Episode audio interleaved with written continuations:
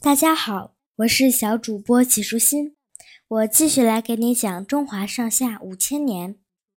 张骞通西域，在西汉时期，西域是指天山南麓玉门关、阳关以西的新疆、中亚、西亚，以至印度半岛、欧洲东部、非洲北部的广大地区。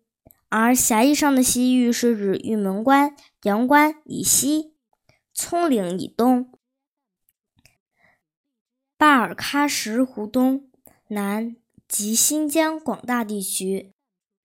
当时这里有三十六个小国，其中大的人数有万，小的仅几百人。秦末汉初，日益壮大的匈奴常常发兵侵扰西域各国。并委派官吏统治这些国家，还让西域各国的人民缴纳繁重的赋税。西域各国苦不堪言，盼望有朝一日能挣脱匈奴的统治。西汉政权刚刚建立时，国力低微，根本无力与匈奴抗衡。自汉高祖时期，就一直采取和亲政策，与匈奴维持和平关系。公元前一百四十年。汉武帝刘彻继位，这时西汉经过近七十年的发展，社会经济迅速发展，国力已经空前强盛。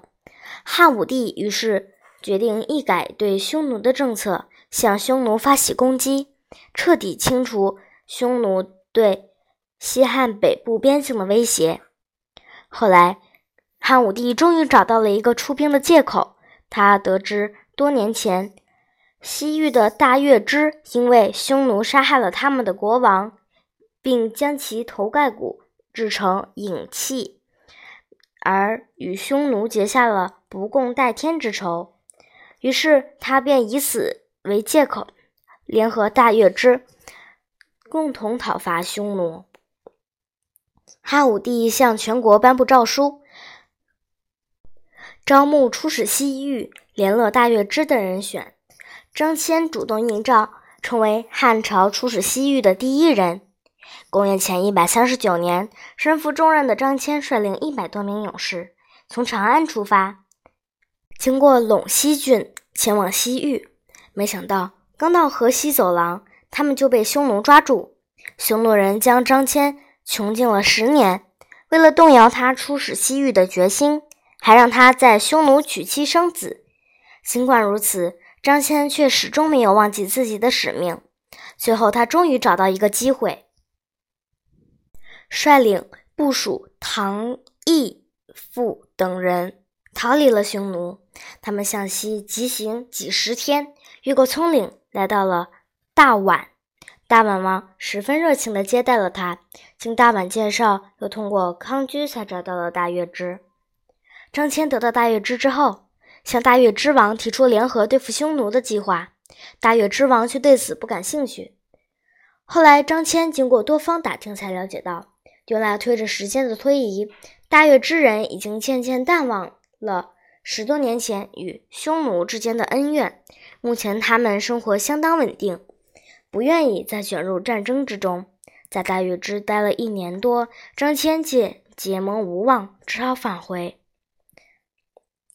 返回时，为了避开匈奴，同时也为了更全面的了解西域，张骞决定走一条新的路线。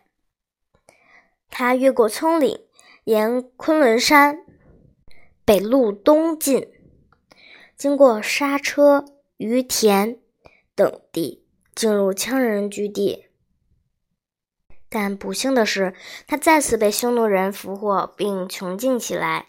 直到一年后，匈奴发生内乱，张骞等人才又趁机逃出。公元前一百二十六年，张骞等人成功返回汉都长安。汉武帝见到他们后，又惊又喜，立刻拜张骞为太中大夫，封他的部属唐义父为奉使君。此后多年，汉武帝不断派兵攻打匈奴。到公元前一百一十九年，匈奴终于被赶到漠北。河西走廊也回到汉朝手中。这个时候，西域成为匈奴进攻汉朝的必经之地。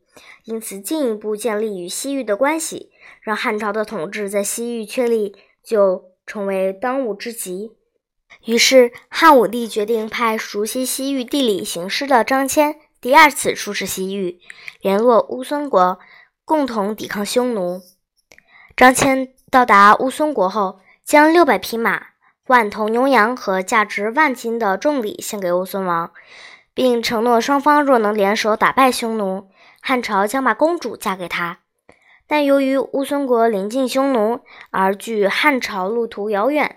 乌孙国国民大多不愿意与匈奴开战，而且在当时，乌孙王正逢王室纷争，诸子夺权，国势不稳，于是双方没有达成盟约。